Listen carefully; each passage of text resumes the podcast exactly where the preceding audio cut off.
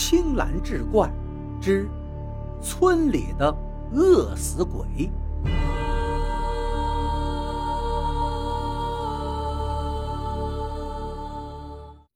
话说上世纪六十年代初，到处都闹饥荒，村里的王叔也饿死了。就在王叔饿死后没几天，村里就闹起了鬼。这鬼就是王叔。这个话最先是从李大伯家里传出来的。那天中午，李大伯家正准备吃午饭。刚把饭菜端上桌，饭也是稀饭，能照得见人影。菜呢，也就是咸菜，咸的跟盐差不多。这时，王叔突然就走了进来，张口就说道：“好香的饭菜呀！”最先看到王叔的是李大伯的儿子，他大叫一声：“鬼呀！”吓得赶紧跑到另外一间屋子躲了起来。他这一喊，全家人都吓一跳。可不是吗？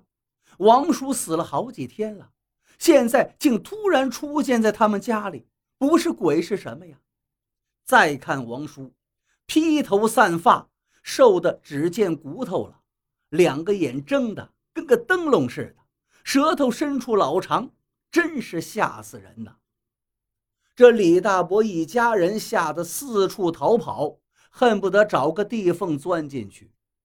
王叔见人都跑了，他倒是坐了下来，不慌不忙地喝了一碗稀饭，然后又从身背后拿出来一个瓦罐，倒了两碗稀饭之后，这才轻飘飘地离开了。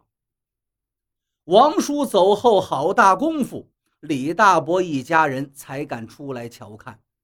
他们发现王叔走了之后，别的倒没什么异样，这才把大门关好。可一个个心里还是咚咚直跳。一个下午，一家人门都不敢开。等到了晚上，全家人挤在一起，觉都不敢睡，生怕王叔再突然造访。好在这一夜平安无事。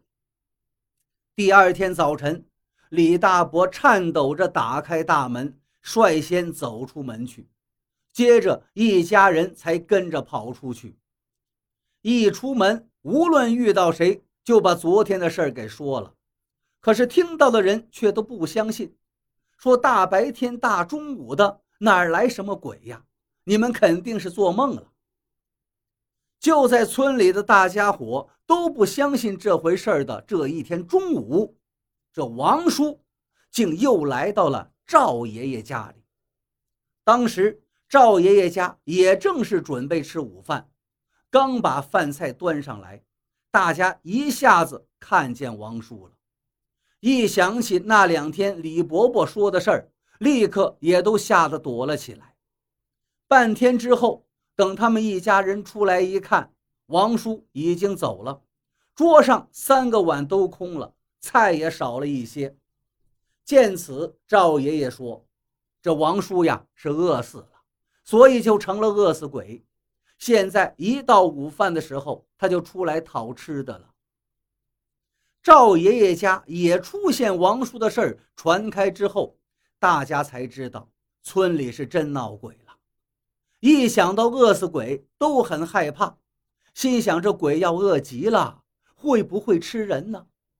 一时间，村里是人人自危，白天不敢出门，晚上就更不敢出门了。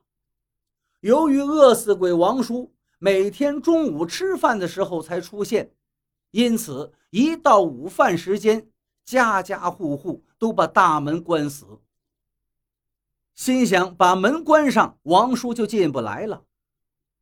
那天中午，我们一家人正准备吃午饭。突然有人拍门，大家都是心头一紧，会不会是王叔啊？只听外面的门拍得啪啪直响，一家人都吓得缩成一团，饭也不敢吃了，大气儿也不敢出，心想这样能给王叔制造一个家里没人的假象。可是呢，王叔闻到饭菜香，就是不肯走，一直在不停的拍门，拍得我们一家人心惊肉跳。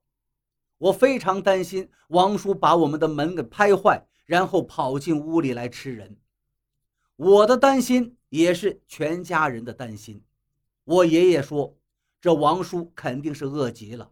我看这样吧，不如咱们把门打开，让他进来吃顿饭，吃饱了他就走了。如果不开门，把他惹毛了，他把门撞开，那说不定真会伤人。”听爷爷这么一说，我们全家人也都点头同意。可是谁去开门呢？大家面面相觑，一时无话。最后，爷爷说：“我去吧，我一把年纪了，也活够了。”爷爷去开门的时候，我们都赶紧躲了起来。我呢，想偷看王叔什么样子，便悄悄地躲在一个角落里。只见爷爷开了门。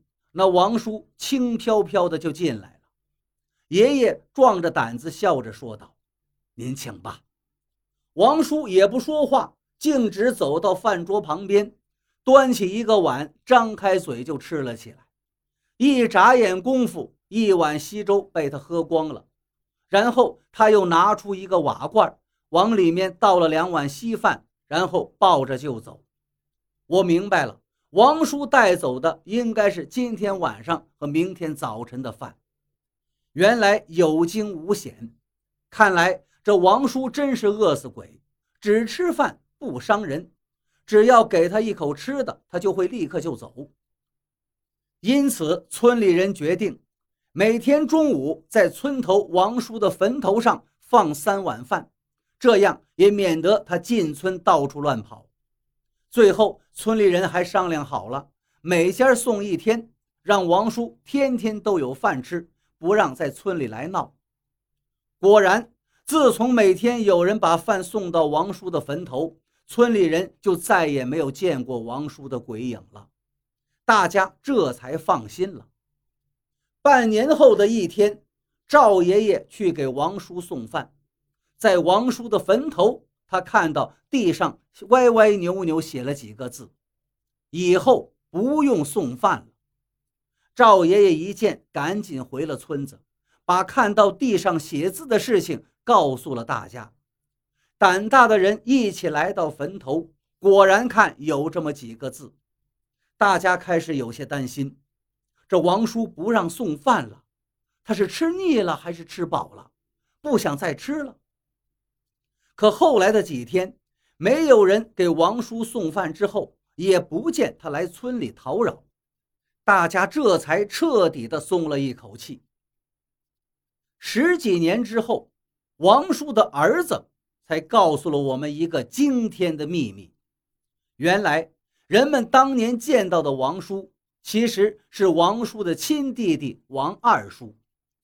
王叔为了妻子和孩子能够活下来。不肯吃仅有的一点饭，被活活饿死了。饿死之后，他们一家人还是没有饭吃。于是王二叔便装扮成王叔的模样，在吃午饭的时候到村人家中。